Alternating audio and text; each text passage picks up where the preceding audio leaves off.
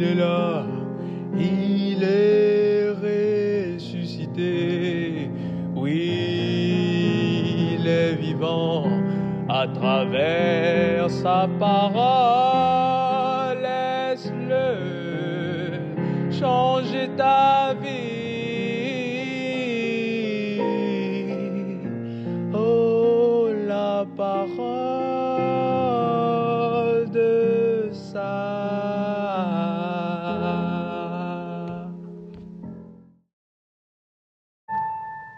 Bien souvent, nous nous contentons d'entendre plus que d'écouter. Voilà un véritable drame actuel qui nécessite une réelle et pressante conversion.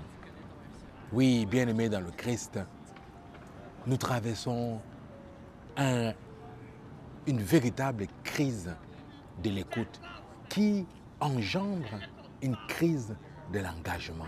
Nous confondons aujourd'hui entendre et écouter. Entendre, c'est simplement percevoir par lui des sons. C'est donc passif. Tandis que écouter, c'est porter une attention particulière, c'est accueillir et c'est s'engager. On voit donc l'écoute est très active. C'est ce que le Christ met en évidence dans l'évangile de ce jour. Car il dit que ces brebis non seulement écoutent sa voix, mais le suivent et mettent tout cela en pratique.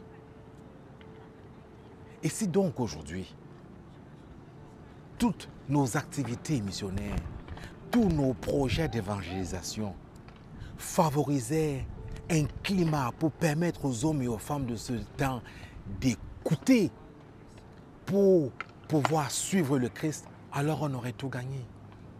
Or, tout ce que nous faisons vise simplement à entendre percevoir par lui. Voilà la conversion pressante et urgente qui te concerne, qui me concerne, qui nous concerne tous. Cultivons l'écoute engageante plutôt que simplement se contenter d'entendre. Amen.